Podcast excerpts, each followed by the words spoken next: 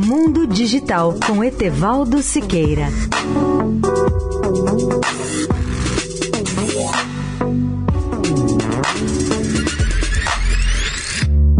Olá, amigos da Eldorado. Planejadores urbanos europeus e norte-americanos estão se antecipando aos problemas urbanos que o mundo deverá enfrentar nas cidades até o ano 2050, ou seja, daqui a 31 anos. Vamos começar hoje uma série de comentários sobre a visão desses planejadores, com algumas ideias divulgadas em artigo especial publicado pelo Financial Times no dia 17 de junho. Destaco primeiros pontos de concordância interessantes entre especialistas.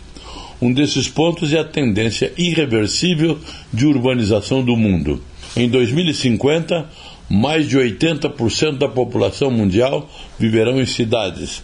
Haverá mais de 200 megalópolis com população superior a 10 milhões de habitantes. O maior desafio dessas megalópolis estará, sem dúvida, no transporte e na mobilidade urbana.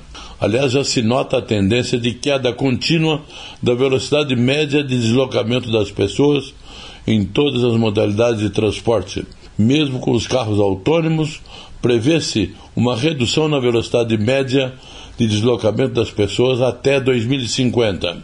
Outro ponto de concordância sobre o deslocamento urbano daqui a 31 anos será o uso intensivo de scooters e patinetes, especialmente patinetes elétricos.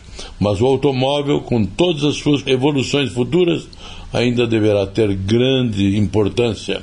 E todos os carros deverão ser elétricos e autônomos, conforme prevê Paul Newman, que é o fundador da Oxbotica, uma empresa que faz software para automóveis e transportes urbanos. Em seu exercício de futurologia, os especialistas nos relembram principalmente das grandes tendências que nos levarão às cidades do futuro.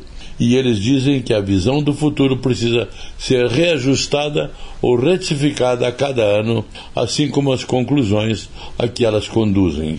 Etevaldo Siqueira, especial para a Rádio Eldorado. Mundo Digital com Etevaldo Siqueira.